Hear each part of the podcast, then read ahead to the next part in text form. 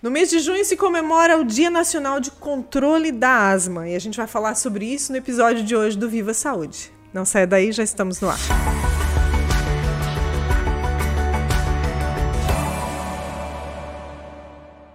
Iniciamos então mais uma edição do Viva Saúde, agradecendo os nossos patrocinadores Ortonil, Maria Rocha e Unicred. E na edição de hoje nós vamos falar sobre um tema que preocupa muitos pais, muitas mães em casa, que é a asma. A asma pediátrica. Para falar sobre esse assunto, a gente recebe no Viva Saúde de hoje o médico pediatra especializado em pneumologia infantil, Dr. Evandro Thompson Antunes. Muito bem-vindo, doutor, mais uma vez ao Viva Saúde.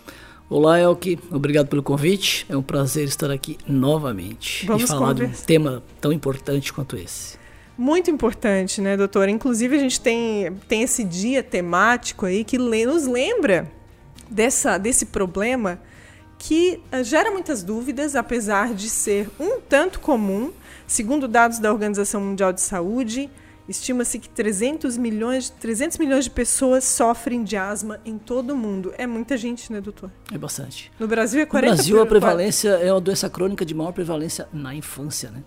Então nós temos aí quase 20% da população infantil portadora de asma. Então é, uma, é um número alto, há um gasto grande, é um problema de saúde pública, né? com a terceira maior internação de, por, por causa internação, né? por motivo de internação em crianças. E tem um custo aí de mais de 70 milhões para os cofres públicos aí com relação a essa doença é, em termos de saúde pública. Né? Informação é sempre bem-vinda, para, inclusive é. para saber como lidar com o problema. É um problema crônico, é uma doença Sim. crônica, mas que pode ser controlada, né, doutor? Exatamente. A asma é uma doença crônica das vias aéreas, uma inflamação das vias aéreas, uma doença reversível, né? Tu pode ter uma vida totalmente normal, conviver com ela, lembrando que tu nasce com a asma e morre com a asma, mas não morre pela asma embora nós temos aí cerca de 2.500 óbitos por ano uh, no Brasil uh, por, por asma, né? É um número uh, pequeno, mas poderia ser menor. Poderia ser muito. As pessoas morrem em casa, entendeu? Por falta de conhecimento, por falta de tratamento, falta de adesão ao tratamento, né? E isso, infelizmente, um país continental como o nosso é difícil tu levar essas informações para o interior do, do, das cidades, do, do, onde não tem, às vezes, nem pediatra e mal e né, um médico lá no postinho de saúde. Então, as pessoas não têm muita habilidade, às vezes, em lidar com essas situações. Muitas vezes não sabem nem que tem o problema, né? Exato. E convive com aquilo, né? Principalmente na, na idade na pediátrica, né? na idade infantil, aí nessa faixa etária, é um diagnóstico difícil, né? Porque tu não tem um, não é um diagnóstico baseado em exames, é um diagnóstico baseado em história clínica e exame físico, basicamente um quebra-cabeça que tu vai montando, né? Alguns exames em crianças maiores de 5 anos dá para fazer, em 6 anos, que é a espirometria, mas a grande maioria é um diagnóstico clínico mesmo. E aí começa o tratamento. Daí vem o medo do tratamento, né? Das velhas bombinhas, né? Que infelizmente o termo bombinha já assusta qualquer mãe. Embora isso são os sprays, né? Uhum. Que todo mundo tem medo. Existe aquele mito, né? Que faz mal ao coração e aí a avó diz para não usar que faz mal pro coração. E aí começa o erro. E a crise continua, né? E acaba é, evitando aquilo que pode contribuir para sair pode desse, dessa situação, reverter essa situação. Exatamente. Então, um, um termo que as pessoas não gostam de usar, né? Asma. Não, prefere dizer que é bronquite, né? Bronquite é um eufemismo, né? Uma maneira de tu atenuar a gravidade. São duas coisas diferentes. Doutor. São duas coisas diferentes. Toda asma é uma bronquite, mas nem toda bronquite é uma asma. Vou ah, te dar um exemplo, né? A pessoa fuma durante 40 anos, ela vai ter uma bronquite. Ela trabalha numa mina de carvão, ela vai ter uma bronquite. Ela pegou uma gripe que não cura faz quatro semanas, ela vai desenvolver uma bronquite. Agora, a asma não. A asma tu não pega, tu não adquire, tu nasce com ela. Ela se manifesta em qualquer idade da tua vida. Então, dentro da asma existe uma inflamação, né, dos brônquios, que seria mais ou menos assim para explicar. Isso é um brônquio normal que leva os tubos que levam o ar para dentro do pulmão. Então, quando esse brônquio se inflama, ele tem uma bronquite. Entendeu? Mas essa bronquite pode ser asma, pode ser tuberculose, pode ser gripe, pode ser uma doença de aspiração crônica, quem trabalha com areia, quem trabalha com vidro, quem trabalha em mina de carvão, quem fuma, vai desenvolver uma bronquite. Inclusive, a asma, então, é uma bronquite, é uma inflamação desse bronco. Mas nem toda bronquite é uma asma. É, uma asma. É um quadro de e asma. aí, nesse bronco normal que está vendo que a luz dele passa o ar fácil, ele vira isso aqui. Fechadinho, que aí, onde fechado. vem os sintomas. E é isso que causa a falta de ar. Exatamente. Que é um dos tu vai ter que principais respirar sintomas. por esse estreitamento do teu bronco. Ele se estreitou e tu vai ter que respirar com dificuldade nesse estreitamento aqui. A gente falava antes de começar, né? Que só quem teve esse, Exatamente. passou por esse problema Isso. sabe o quão terrível ele é. É né? horrível, tá? Horrível. Então, assim, o que as crianças descrevem, né, a partir dos seus 6, 7 anos de idade, se tu mandar ela desenhar um papel do que é ter, o que é ter asma, elas fazem desenhos, assim, chocantes. Né, através do desenho. Então, elas desenham uma criança dentro de uma garrafa, elas desenham uma criança com um nó na garganta, desenham uma criança com uma usina atrás, assim, mostrando que elas são vítimas da poluição. Já vi uns trabalhos assim, né? Então, é uma coisa que choca, né? Uma criança desenhar isso aí é o que ela sente, é como ela vê o mundo dela. O sentimento E aí vem, o, vem o, o tratamento, né? Feito o diagnóstico, vem o tratamento que através fazer o quê? Reverter isso aqui, que são os Que chamados é controlar isso, né, doutor? exatamente broncodilatadores. Deixa, que deixa eu te dilatar. perguntar. Então, deixa eu te perguntar melhor sobre os broncodilatadores. Inclusive, trouxesse aqui alguns Isso. recursos, né, pra gente entender, né, com mais clareza. Falando ainda da origem da asma, ela sempre vai se manifestar na infância ou não? Não, não, não, não. Ela pode se manifestar em qualquer momento da vida. Pode ser na tua gravidez, na terceira idade, pode ser na segunda. A grande maioria vai vir ali entre a adolescência e, a, e a- os seus 20 anos, tal, aparece por ali. Não é na né? infância? Na infância, sim, pode, pode manifestar. A infância tem uma prevalência alta, né, do começo da doença. Então, assim, das crianças que vão desenvolver asma, 80% delas vão parar de ter a doença, vão estabilizar a sua doença até a, até a adolescência. Outros 20% não param, eles tocam direto. Dessas 80% que pararam de chiar até a adolescência, 50% delas vão voltar a ter novas crises na sua terceira, quarta década de vida. Interessante, né? Muito Então, interessante. assim, a asma nunca cura, entendeu? As pessoas chegam no meu consultório e dizem, ah, doutor, eu vim aqui porque tu cura asma. Não, eu já sou bem franco. Eu digo, não, eu não curo asma. Ninguém tem a cura da asma no mundo inteiro. A gente dá um tratamento, a gente dá uma condição de vida. Teu filho pode ser jogador de futebol, ele pode ser um nadador olímpico, ele pode ser um atleta, ele pode ser tomar banho de mar, andar descalço, tomar banho de piscina, chupar picolé. Pode. A gente dá a ele essa condição. Basta que tu faça o tratamento correto, vai ter uma vida normal. Vida normal, inclusive praticar esportes. Mas esse tratamento, ele é contínuo? Depende aí da asma que tu vai ter. A gente classifica a asma em graus. Né? Quais asma são? leve, moderada e grave. O que, que é uma asma leve? Uma asma leve existe, ela é uma leve frequente e uma asma leve infrequente. Ou seja, eu posso ter que usar a bombinha do Aerolim ou do Berotec, né? É, uma vez a cada 10 dias, 15 dias. Eu tenho meu exame do sopro, que é aquele da espirometria, normal. Eu tenho condições de jogar futebol. Eu tenho ah, uma vida normal, totalmente normal. E eu tenho uma crise realmente mais séria, usa bombinha uma vez por mês. Isso é uma asma leve frequente. Uma asma leve frequente. Ah, eu tenho crises semanais, usa bombinha à noite para dormir uma vez por semana. Mas basta isso aí, eu já melhoro. Melhor consigo jogar futebol, consigo fazer minha atividade física. Isso é uma asma leve frequente. Uma asma moderada, tu já vai ter uma dificuldade para subir um degrau, tu já vai ter dificuldade para dar uma corridinha, tu não consegue mais jogar um futebol, uma partida toda, tu sente cansaço, é obrigado a, recusar, é obrigado a recorrer ao spray, né? Tu vai ter uma, uma, uma espirometria, que é esse exame do sopro, né? que a gente consegue fazer somente em crianças acima de 6 anos. Tu já vai ter uma alteração na, na tua capacidade de ventilação.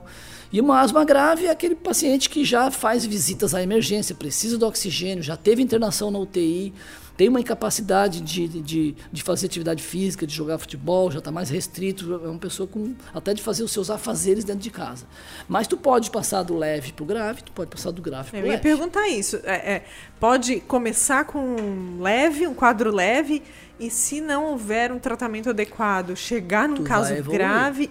Grave, e Pode. tem como reverter isso? Pode. Reverte, sim, sim, reverte. Tudo Ou é seja, questão de... precisa ter o tratamento devido, né? É, é sempre aconselhável, entendeu? Mesmo tu tem uma asma leve, tu andar sempre com o teu tratamento em dia, saber o que fazer quando tu entrar em crise. Talvez não precise tu usar medicamento contínuo, tá? porque tu não te encaixa no medicamento contínuo. Daí, quando a gente classifica a asma nessas três, quatro categorias, que é o leve, frequente e infrequente, depois o moderado e o grave, é, cada um deles tem um tratamento. E aí tu vai fazer um tratamento de seis meses, uhum. três meses, tem gente que só faz tratamento no inverno. Basta no inverno. A gente entra em abril até novembro, vou usar bombinha seis meses. Pronto, os outros seis meses, vida normal. Entendeu? Mas tu precisa ter isso aí, porque porque se tu não trata, e, e, tu vai remodelar o teu pulmão. Tu vai remodelar, o pulmão vai tomar uma outra estrutura. Essas vias, não pulmão, as vias aéreas elas vão se remodelar. Como assim, doutor? Elas vão se repaginar, ela vai formar outro brônquio, entendeu? Que não vai reverter mais. E aí tu vai entrar numa doença pulmonar obstrutiva crônica. E aí tu vai entrar lá na tua terceira idade, no enfisema, no, numa consequência mais séria, onde tu vai depender do oxigênio. Tu não vai ter, não consegue mais reverter esse quadro. Ou seja, precisa ter Ele vai ficar olhar... como se vai ficar com um pulmão rígido, assim, vamos dizer, né? as, as tuas as tuas é, brônquios, teus vias aéreas não vão mais ter aquela capacidade de sair desse estágio para esse estágio. Nem com a bombinha. Não mais. Ou, ou com o spray, né? Com spray, é Vamos ver, eu, é, não falo, mas nunca mais eu falo bombinha, doutor. Agora eu falo não, é, spray. É, infelizmente, é assim, mais bonitinho mesmo. É, é que as mães têm medo, né? Aí vem a história do faz mito, né? Então, é, é, mito. Bom, antes de falar da, da do spray, do, desses recursos que estão, são disponíveis, eu queria te perguntar o seguinte: o que, que causa a asma? A gente falou aqui de ah. prática de esportes, por exemplo, ah. né? Por que, que o indivíduo com, que, que pratica um esporte entra numa crise de asma. Outro, outro fator, uma, uma gripe mal curada pode causar um quadro de asma. Alergia. Ela é uma causa? doença multifatorial, multicausal, tá? Tu pode ser manifestada por estresse, por emoções, né? Pode ser manifestado por reação alérgica, por cheiros fortes, por odores por infecções, por vírus, principalmente os vírus que desencadeiam as gripes, né? Não gripe mal curada, não tem nada a ver essa relação do gripe mal curada, até porque é um termo muito amplo. O que é gripe mal curada, né? Aquela então, gripe que perpetua. É, na verdade estende. ninguém fica gripado tanto tempo, né? É porque tu deve ter uma doença alérgica. não é uma não gripe sabe, mais, né? não Exatamente. é mais o ciclo Às vezes normal. Tu tens uma rinite, tá com o nariz correndo o mês inteiro e diz que é uma gripe mal curada. Daqui a pouco, quem tem rinite está muito casado com a asma, né? Então, daqui a pouco, é da rinite se torna uma asma. Não, não se torna uma asma, tu já tinha asma. Tu apenas desencadeou ela, tu acordou ela, estava dormindo no teu corpo. E um dia tu desencadeou, ou seja, tu tem o fator predisponente que é a genética. Tu nasce com asma. E um dia tu desencadeia ela, o aparecimento dela. O que, que desencadeia a asma? Isso que eu estou falando aqui. Os vírus, as reações alérgicas, os odores, os cheiros, uh, o exercício, estresse, emoção. Alguma coisa pode desencadear. Tá? Então existe asma induzida pelo exercício. E aí tu tem que tratar isso para te poder fazer exercício. Então, ela, assim, ela tem fatores gatilhos, né? Que a gente chama, são gatilhos que desencadeiam a tua crise de asma. Às vezes a tua primeira crise de asma vem desencadeada pela primeira gripe que tu tem na infância. E ali começa. Ou pode ser na tua gestação, na gravidez, ou pode ser das emoções que liberam várias substâncias endógenas que pode fazer essa reação do bronco se fechar.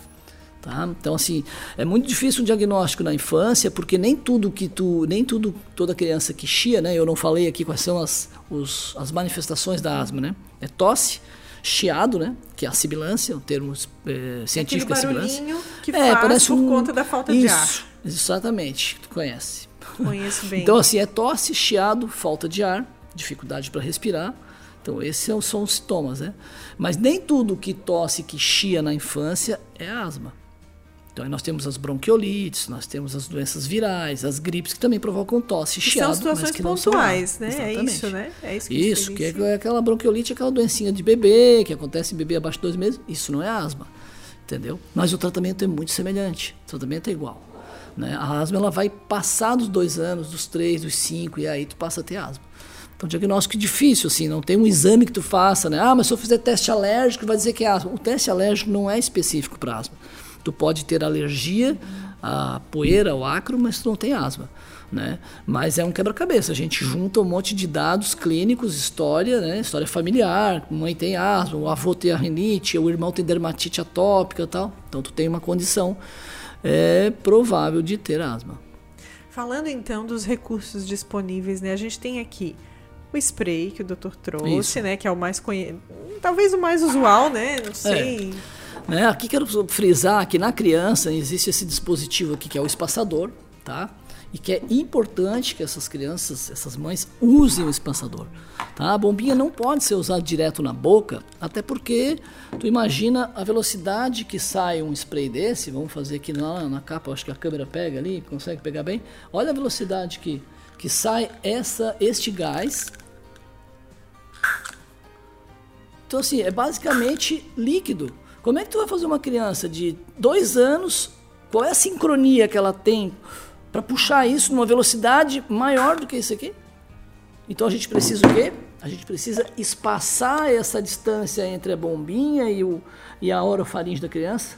E o que me interessa é que ela inale são essas partículas que ficam aqui sobre nadando, sei lá como é que seria, essas partículas pequenas, essas aqui que vão entrar no pulmão vão se depositar dentro do pulmão. Não me interessa essa partícula grossa que é quase líquido que vai ficar na boca da criança.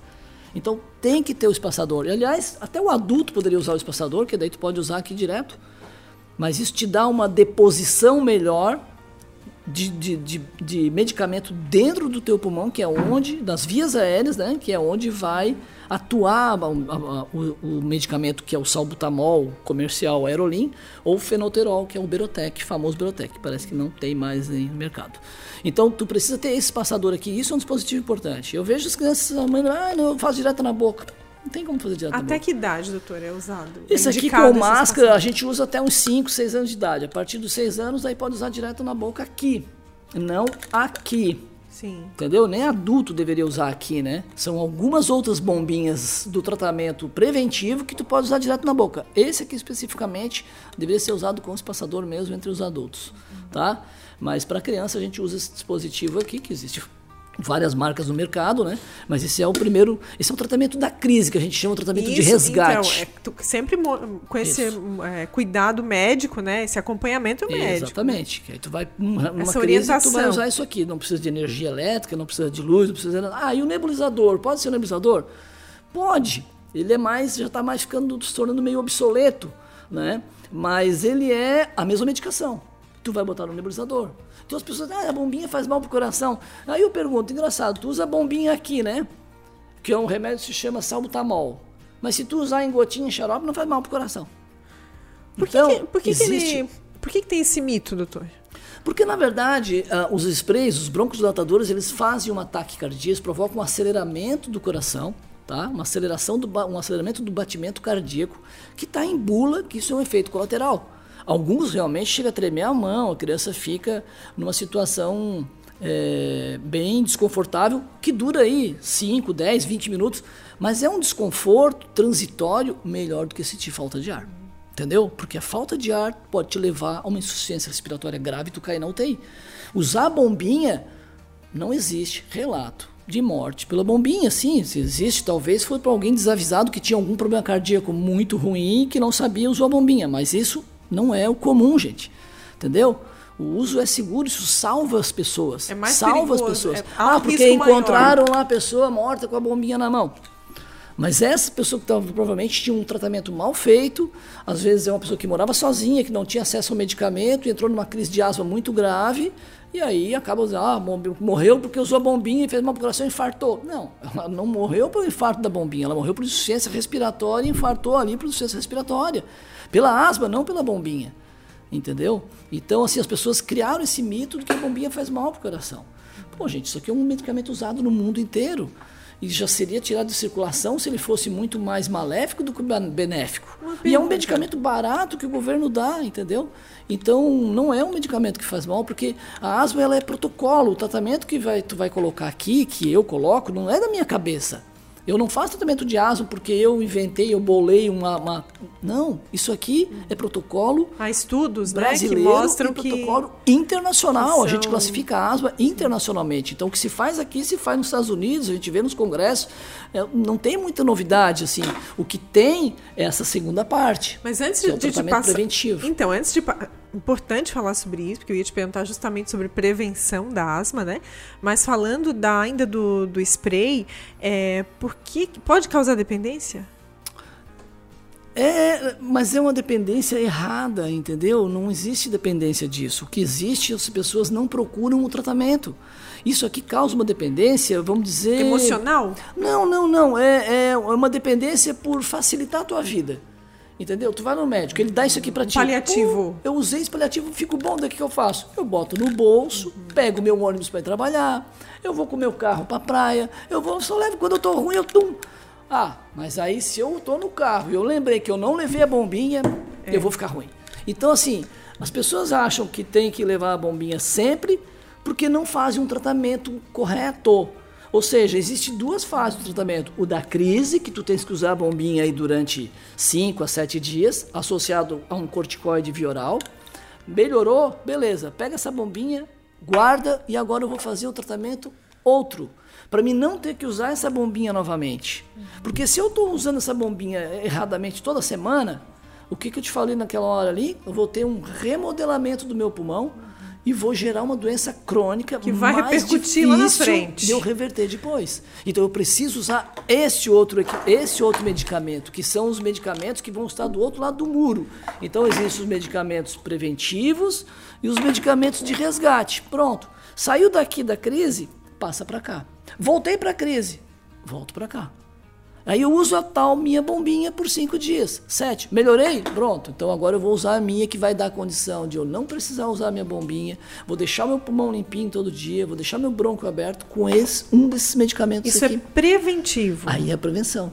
Não aí, se espera, ou seja, não se espera a crise chegar, exato, se instalar. Exato, aí tu evita a crise. Ah, mas vou usar a vida toda, vou ficar viciado. Não, não vai ficar viciado. Aí entra a classificação da asma. Que tipo de asma tu tem? Asma leve? Infrequente? Então tá, beleza. Quando tiver uma crisinha, uma por mês, vai lá, usa bombinha, uma a cada dois meses. Pode usar o aerolim três, quatro dias, deu. Tá bom, não precisa passar para cá. Mas se eu já estou usando a bombinha toda semana, semana toda, todo dia à noite, eu preciso usar para dormir ou acordo de madrugada, então eu tenho que fazer um tratamento intensivo e pular para o lado de cá e saber onde é que está o meu tratamento justo para me fazer preventivo. Para quê? Para me deixar o meu pulmão normal, meu brônquio normal, não deixar ele inflamando, porque cada vez que eu tenho que usar isso aqui, eu estou com uma inflamação dentro do meu pulmão, e uma inflamação gera uma cicatrização. Então serão inúmeras cicatrizações dentro do meu pulmão que o meu pulmão vai ficar seco, vamos dizer. Meu pulmão vai ficar irreversível, não vai mais ter a expansibilidade. O efeito fole da gaita. Por isso praticar exercício, para te usar a tua capacidade pulmonar total tirar o teu gás residual. Isso ajuda, doutor? Claro! Atividade física importante, manter no inverno. As pessoas têm que fazer natação no inverno, fazer a sua bicicleta no inverno, fazer a sua academia no inverno. Todo mundo some no inverno, aí come um monte, vão para casa, ficam lá trancados. Não é só estética a preocupação, pelo Não, contrário, é... a estética é Pô, é só um detalhe. É só tu ver aí a pandemia do Covid, o que, que a gente teve de esportista dentro de UTI. Muito pouco, os poucos que foram entubados saíram. Entendeu? Então teve uma morte ou outra, talvez de um ex-atleta, mas atleta, gente, a gente vê muito pouco. E os, os que tiveram, foi feito um trabalho em São Paulo, na USP, e que os, pô, os atletas, o tempo de intubação deles foi menor, os que foram entubados, o tempo de permanência na UTI foi menor. Por quê? Porque eles tinham um pulmão de atleta entendeu? De, de, que a capacidade deles saírem dessa crise foi muito maior do que a de um cara é, ocioso, de um cara sedentário aos seus 40 anos de idade, e tu pegar um atleta aos 40 anos de idade. A diferença é gritante. Entendeu? Então tem que manter isso. Já que tu falasse em Covid, a gente vive um novo momento, né? Que, em que muitas pessoas foram vacinadas. Não aí não, não gosto de falar de Covid, mas uh, me ocorre aqui o seguinte, né? É, Covid pode causar asma e asma é fator de risco para Covid? Ou não, afinal? É fator de risco no asmático grave, tá? O asmático grave, não o asmático leve. Esse não é fator de risco. Se leva ele pegar o Covid, ele tem o mesmo risco que eu, que não tenho asma.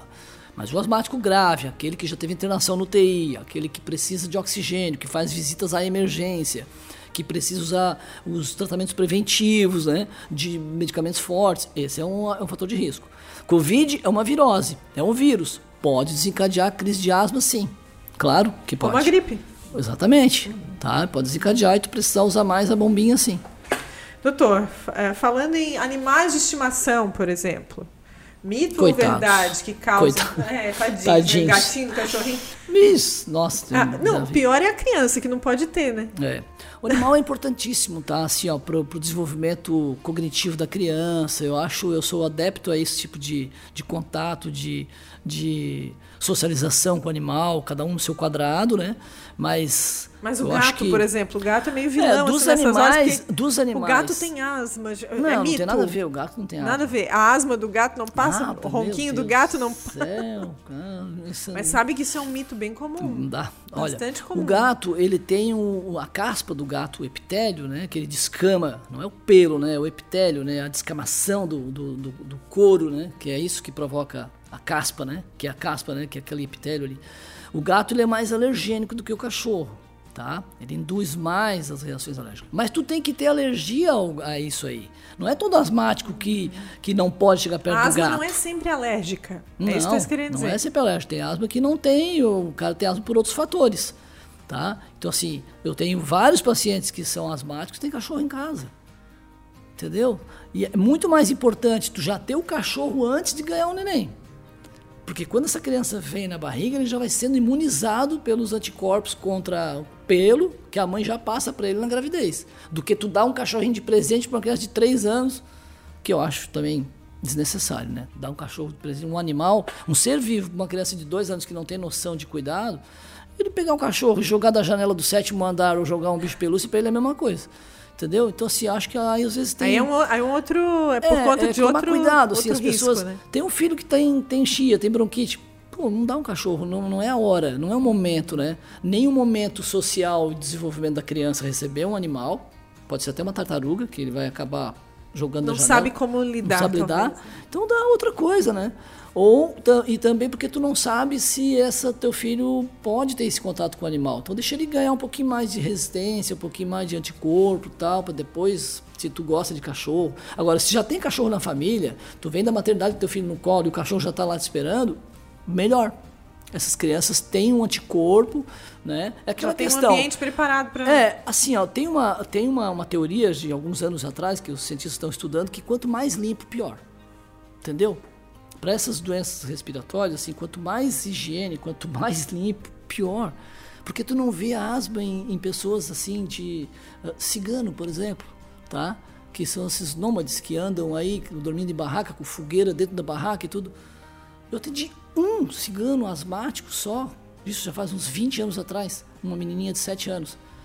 Tá? E eles não aceitaram o tratamento, foi uma confusão, eles falavam uma língua enrolada lá, e meu Deus do céu, que foi um trabalho, eu chamar até a polícia porque a criança tava, não estava bem. E, e então assim, ó, tu vê, essa teoria não é da minha cabeça, né? Isso não é da minha cabeça, mas isso é teoria da higienização, chama-se teoria da higienização, ou seja, quanto mais higiene, pior. Né? Mas não significa que Mas- tu tem que mas- botar a criança para tomar banho no lodo, não é isso. Mas essa refere àquele, aquele excesso, né? excesso, entendeu? Por Assim, exemplo, tu não tem um deixa- cachorro, ah, não pode ir na casa da avó porque tem cachorro. Deixa a criança conviver com esse ambiente. Ela precisa disso aí, entendeu? Porque tu vai, já na tua gravidez, tu já vai passar um monte de, de, de informação aí de anticorpo pro teu filho. Então a lei da higienização é complicado. Quanto mais limpo, não é bem essa palavra limpo, né? Tomar cuidado, vamos deixar a casa também. Mas é, é pior. É um pior, equilíbrio, né? Entendeu? Te- alimentos causam asma? Causa, mas é uma incidência muito baixa, assim, não chega a 1%. Tá? É 0,3%, 0,4% de, de crianças que pode desenvolver por, a, por, por a- desenvolver uma crise de asma por alimentação. Mas também por ser Dentre alergi- elas pode ser o peixe, pode ser o ovo, pode ser o leite, né? Que são os alimentos mais alergênicos, assim. Uhum. Mas é difícil. Eu tenho paciente, sim, que desenvolveu asma por, por alimentação. A gente só tirou o alimento, acabou. Mas precisa desencadear a crise, né? Sim, senão tu não vai Você ter tem ideia. a crise, senão Porque não às vezes tu nem no exame tu detecta essa alergia, né? Sim. Ele não é mediado no sangue, né? Não é mediado, né? Tu tens uma, tu abre uma gaveta cheia de poeira domiciliar, de ácaro, tu vai espirrar um monte, mas tu não consegue dosar isso no teu sangue. Complicado. Falando da alergia, já que a gente falou nisso também, é, por que, que algumas pessoas são tão alérgicas e outras não? Mas isso é genético, né? Genético. Genético. Ok, tá lá no É código tudo. genético Uma- daquela pessoa foi. Uma é mais calma, outra é mais ansiosa, uma é mais ah, mal-humorada, outra é bem-humorada. Assim vem essas, essas coisas vêm do teu genoma, né? Mas a alergia. Alguém que tem uma predisposição para alergia. Sim. Né? Pode ter graus, Ele, né? é, ele é, é uma reação do organismo Sim, mas contra aquele, aquele agente. fator alergênico ali. Isso é, isso é fator. Isso, é uma é defesa. Genético, isso é genético. Tu tens uma resposta exacerbada, né? Tu tem uma resposta grave, tu pode ter uma urticária grave. Tu pode Ou seja, ter... as pessoas têm uma resposta, isso é normal, mas aquela pessoa que tem alergia tem Sim. uma resposta maior. É, exato. Por exemplo, É o asmático ele tem uma resposta. O que, que, é, um, o que, que é um asmático? O asmático é, é como se ele fosse um, uma- um ser mais sensível. Um ser mais sensível. Existe uma plantinha na natureza que chama-se não me toque. Conhece? Tu bota a mão na folhinha dela, Ela se encolhe, Ela se ela fecha. Então eu sempre digo para as mães que a, criança é como se fosse essa florzinha. Mas eu te pergunto, essa florzinha é doente? Não, ela não é doente. Ela é sensível. Se eu botar a mão num cravo, não acontece nada. Mas se eu botar a mão na não me toca, ela se fecha.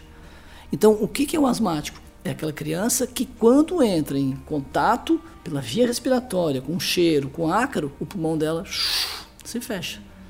Então, ela tem uma hiperreação, ela tem uma, uma reação exagerada, uma reação exacerbada a um fator estímulo que eu não tenho.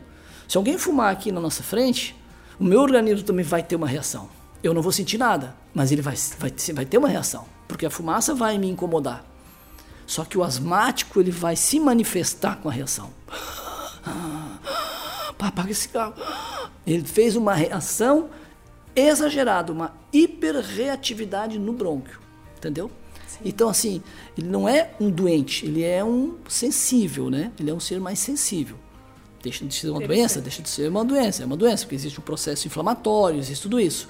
Mas ele pode ter uma vida normal. Não pode taxar, ah, ele é doente, asma. Não.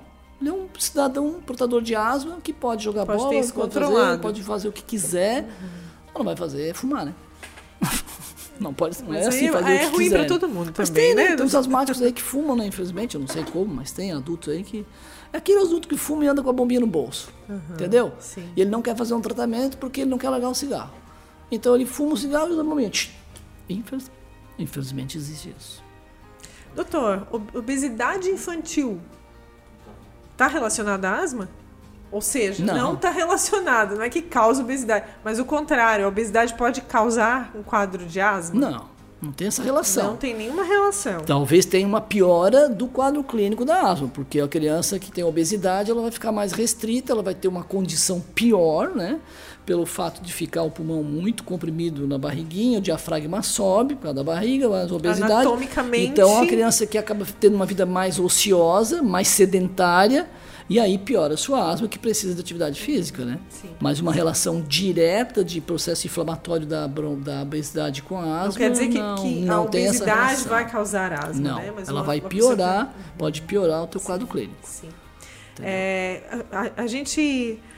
é, pra, eu quero te fazer algumas perguntas sobre esse momento que a gente está vivendo, né, de inverno aí, e que tem, tem presenciado um aumento muito grande nas emergências. Mas antes de eu te perguntar isso, quero te perguntar sobre essas campanhas, como esse, essa que acontece em junho, de conscientização com relação à asma, né? Para que mais pessoas tenham acesso à informação. Eu imagino que esse seja o mote principal da campanha.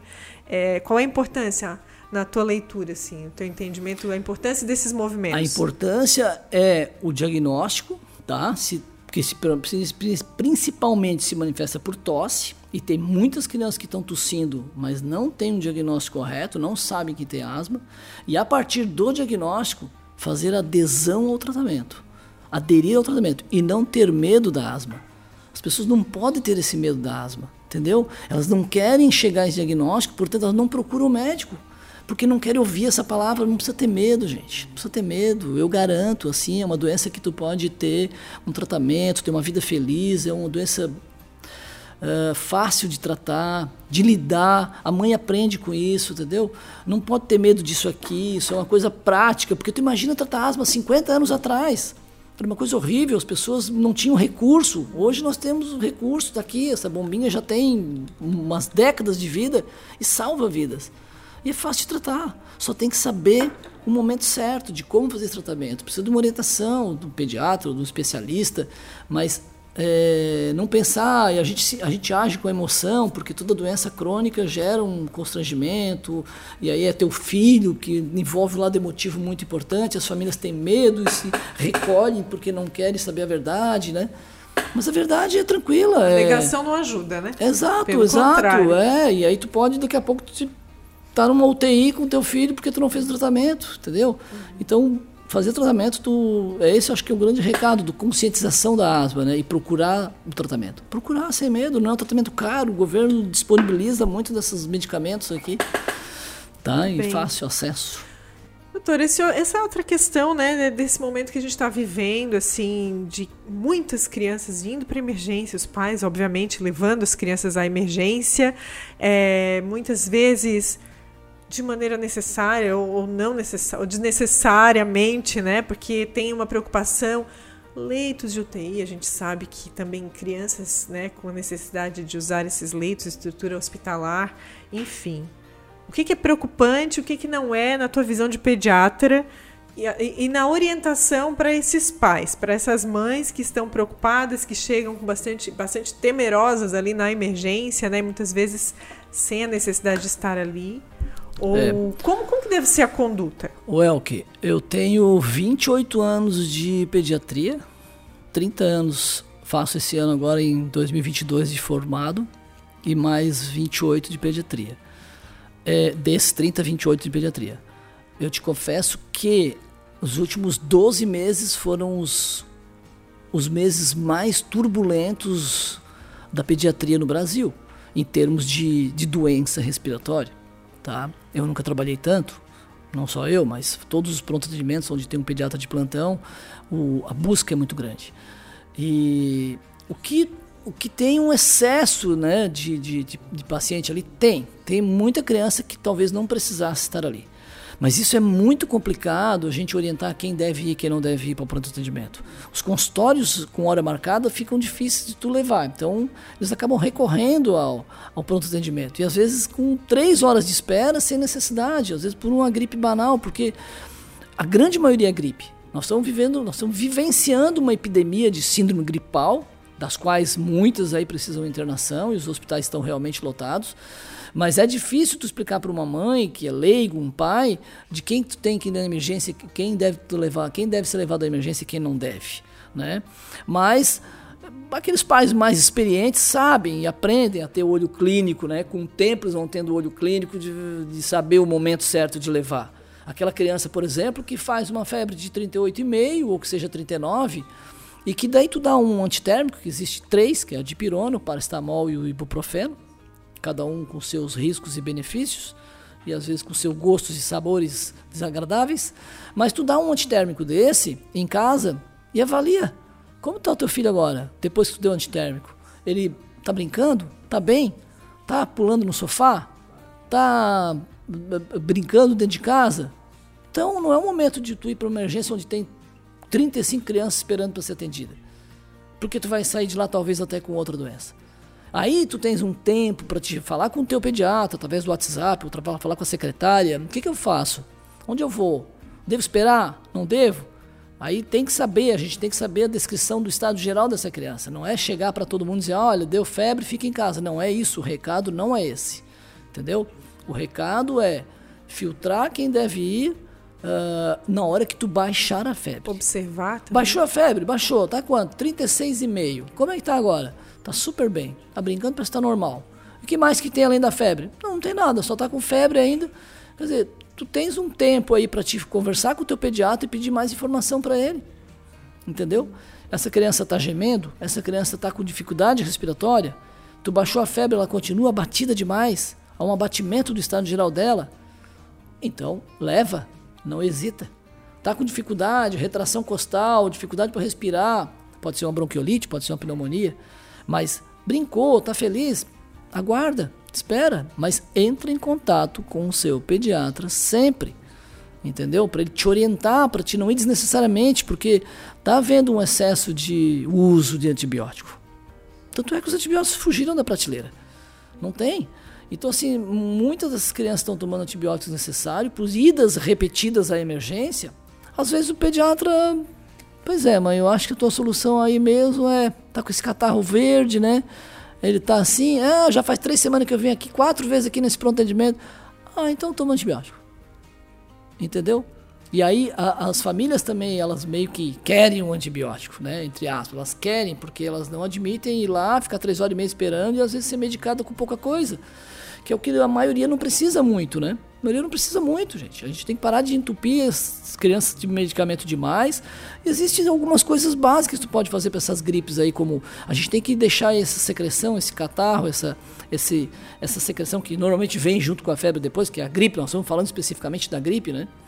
É, fazer a nebulização, lavagem nasal, tecnicamente com o que for melhor, pode ser com os sprays que tem para vender, ou pode ser com soro morno numa criancinha pequena aí, 5 ml, na criancinha um pouquinho maior de um ano para cima aí bota 10 ml, no, no acima de 5 anos bota 20, com a seringa, amorna 5 segundos, vai lá e lava a narina da criança, lava, isso é importante tirar tosse. Isso ajuda a ajuda, eliminar essa Ajuda porque o que incomoda essas crianças, além da febre às vezes, é o que? A dificuldade para dormir, nariz entupido, ronco a noite inteira, tosse, secreção. Daí a mãe não dorme, o pai não dorme, no outro dia estão lá desesperados que acham que tem que tomar um antibiótico, aquilo ali é sinusite, porque não sei o quê, porque está com ronco. Então, lava, faz o básico, né? Faz o básico, lava o nariz, dá muita água para a criança, é importante dar água. A água é um, é um, fluidificante, é um xarope, entendeu? Não deixa de ser um xarope, porque tu hidrata, tu tem que deixar o teu, o teu muco. O que, que é o muco, né? O muco é uma coisa que a mucosa produz, ela produz secreção que aquilo ali são produtos da, do, da degradação da nossa guerra contra o vírus. E aí produz aquele muco. Então, muco amarelo é sinônimo de antibiótico? Não é sinônimo de antibiótico. Ele pode acontecer no início da gripe ou no final. Isso não significa antibiótico. Ah, e febre de 40 graus é sinônimo de antibiótico? Não é sinônimo de antibiótico. Entendeu? Gripe te dá 40 graus, mas não precisa tomar antibiótico. Agora, essas gripes que nós estamos vivenciando aqui, muitas delas foram influenza. E o influenza é muito mórbido, ou seja, ele deixa a criança muito doente. Muito doente. E é lógico que o pediatra está ali diante de uma criança que está realmente abatida, está no terceiro dia de febre. Ele não vai hesitar e vai dar um antibiótico, sim. Talvez até compreendo aquele momento ali. Porque vai ter uma ou outra que vai evoluir mal uma ou outra não, tem várias aí também que acabam evoluindo mal, mas aí tu já sabe essa criança, tu já tem um olho clínico, às vezes tu já consegue ver, lógico, às vezes a gente erra, porque, ah, tá brincando, mas daqui três dias tá com pneumonia. Infelizmente acontece, não é uma regra, né? Ah, quem tá brincando não vai fazer pneumonia, não. Existe sim aquelas crianças que brincam e que tu vai ver daqui a pouco tá com a pneumonia. Mas isso é um número muito pequeno, entendeu? É um número muito pequeno é um em mil. Esse contato com o pediatra é muito importante, né? É antes é importante de, porque... Antes de correr para emergência, Mas as mães vão ficar bravas comigo, que elas vão dizer, pá, doutora, mas aí a gente vai ligar, não tem vaga, a gente não consegue falar. Eu respondo a todas as vezes muito tarde. Mas a minha secretária, na segunda-feira, ela responde quase 400 mensagens no WhatsApp. Teve uma segunda-feira que ela respondeu 400 mensagens, tudo com a resposta que eu dei, porque ela digita entendeu? Mas ela pergunta para mim todos. Todos ela pergunta, ela me mostra os áudios, mostra fotos e tal. Mas tem hora que não dá, gente. Tem hora que a gente não consegue e aí tu perde uma mensagem daquela e passa. Mas esse, então, esse assim, contato já ajuda bastante a filtrar, a gente né? consegue também. tirar essas crianças às vezes, desnecessariamente para a mãe estar tá na emergência, né? Mas fazendo um contato é caso a caso, caso a caso. Não pode pegar essa regra e sair botando para todo mundo e que só vai na emergência depois. Não, não é isso que eu quero falar né? Mas tem muita criança desnecessária e as próprias mães vão lá vão olhar, meu Deus, o que estão fazendo aquela ali com aquela criança brincando ali no corredor? Quer dizer, estão lá botando a boca na cadeira, estão sentando em lugares que estão contaminados, tem Covid lá misturado com os adultos, então, então tem que tomar cuidado. A gente está vivenciando um momento em que as crianças estão ficando muito doentes. E aí elas perguntam: ah, mas é normal meu filho ficar tão doente assim? Infelizmente, na nossa região do sul do Brasil, Paraná, Rio Grande do Sul e Santa Catarina, uma criança pode ter de 8 a 12 infecções respiratórias por ano, que normalmente inclui o quê? Abril ou novembro, ou seja, são 6 ou 7 meses onde tu vai ter 8 a 12, quase duas por mês. Então, para você ter uma ideia, se tu pegar 180 dias do ano, aí entre abril e novembro, tem criança que fica doente 150. 160. Se tu somar todos os dias que ela ficou doente, ou seja, febrinha, tosse, nariz correndo, ronqueirinha, é, não quer comer, espirrando, febre de novo tal. Então, agora, tem criança aí no meio que tem problema alérgico, que tem deficiência de imunidade, que tem asma, que tem bronquiolite e que precisa ser revisto, porque não, não precisa tu ficar 180 dias indo na emergência seis vezes. Tu tem que ir lá ah, vou marcar com o pediatra para me ver o que, que é isso. Eu já fui cinco vezes lá. Marca. Ah, daqui um mês, daqui dois, daqui três, mas marca, porque vai chegar. Porque daqui três meses tu já foi mais cinco vezes na emergência. Então essas crianças precisam ser estudadas. Então, Agora, às vezes é a prevenção, né? Exatamente. Aí no meio dessas crianças tem, um, tem uma criança que é sibilante, que é bronquiolítico, tá? que é um asmático, que é um rinítico, que tem uma imunodeficiência. Então essas crianças a gente consegue tirar da emergência fazendo um tratamento preventivo. Essa é a importância. Entendeu? Agora, é normal que elas peguem, sim, a grande maioria ali vai ter 8 a 12 infecções por ano, que são. Tu não precisa usar 8 a 12 antibióticos. Tu vai usar aí de 10 a 20% de antibiótico. Ou seja, de 10 infecções, eu vou usar em duas. 10 vezes que eu levar meu filho na emergência, talvez eu teria que usar em duas. Se tu usou 10 antibióticos, ou teu filho tem uma doença muito grave, ou tu estás dando antibiótico excessivamente. Muito bem, doutor. Teria mais perguntas aqui para fazer, porque acho que é inesgotável, assim, conversar, é. né? Sobre. Não, dá pra gente ficar e eu imagino os 180 pais... dias. Tem muitos assuntos. Eu imagino os pais, né? a angústia dos pais, mas receber informação e informação aí é, segura, de fonte segura, como a gente está produzindo aqui, é muito importante para amenizar, né? É, a preocupação. E o grande, o grande sintoma que, que tá tendo aí hoje é a tosse, né? A tosse. As crianças estão tossindo muito, assim. Até por causa do clima, né? O frio está extremo, a gente tem uma variação aí de, de temperatura também importante, vem essas ondas de frio com, com zero graus, com sensação térmica de, de menos 3, e daqui a pouco tu está num 28, 25, né? A, nossa, nossa, nosso clima está mudando, nosso organismo está mudando, porque sim. também a gente recebe essas sim, cargas e essa, virais todas, e, né? Um, e outra coisa é que essas crianças que hoje têm dois anos, elas ficaram o ano de 2020 dentro de casa. 2021, meio ano dentro de casa.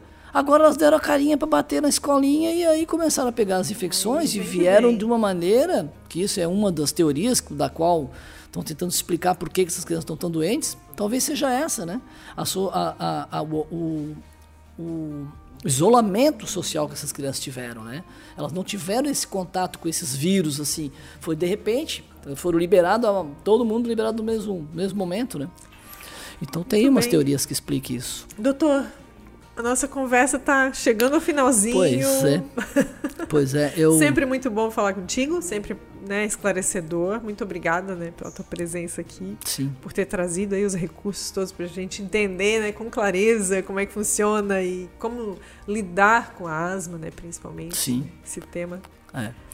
Te agradeço também o convite, estou aqui disponível e uh, o meu Instagram é o arroba evandropediatra, tá? Vou tentar botar essa, vamos ver se a gente coloca essa, essa, esse bate-papo lá, lá, esse conteúdo lá. E uh, as pessoas fiquem ligadas ali no, no Instagram que eu vou postar algumas, alguns vídeos sobre esse assunto que a gente falou aqui, sobre tosse, catarro amarelo, meu filho vive doente, uh, febre, medo da febre, a febre, o que, que vai acontecer com meu filho, vai, vai, ter, vai ter convulsão febril, isso tudo eu vou tentar falar até numa live, tá? Talvez até uh, façam várias lives aí no mês de julho e agosto, tentando esclarecer esses temas aí. Tá bom? Tá então, tá bem, é no arroba Evandro Pediatra Fica, ah, fica o registro aí. O registro né? aí para. Para quem ainda não conhece, vai conhecer é, com certeza. Exatamente. Muito obrigada mais uma vez. Eu que agradeço, ah. A gente também agradece a sua audiência, obrigado por estar aqui com a gente também por compartilhar esse conteúdo lá nas suas redes sociais. Agradecemos nossos parceiros Ortonil, Maria Rocha e Unicred e nos despedimos por aqui e que venha o próximo Viva Saúde com mais informação para você. Até a próxima.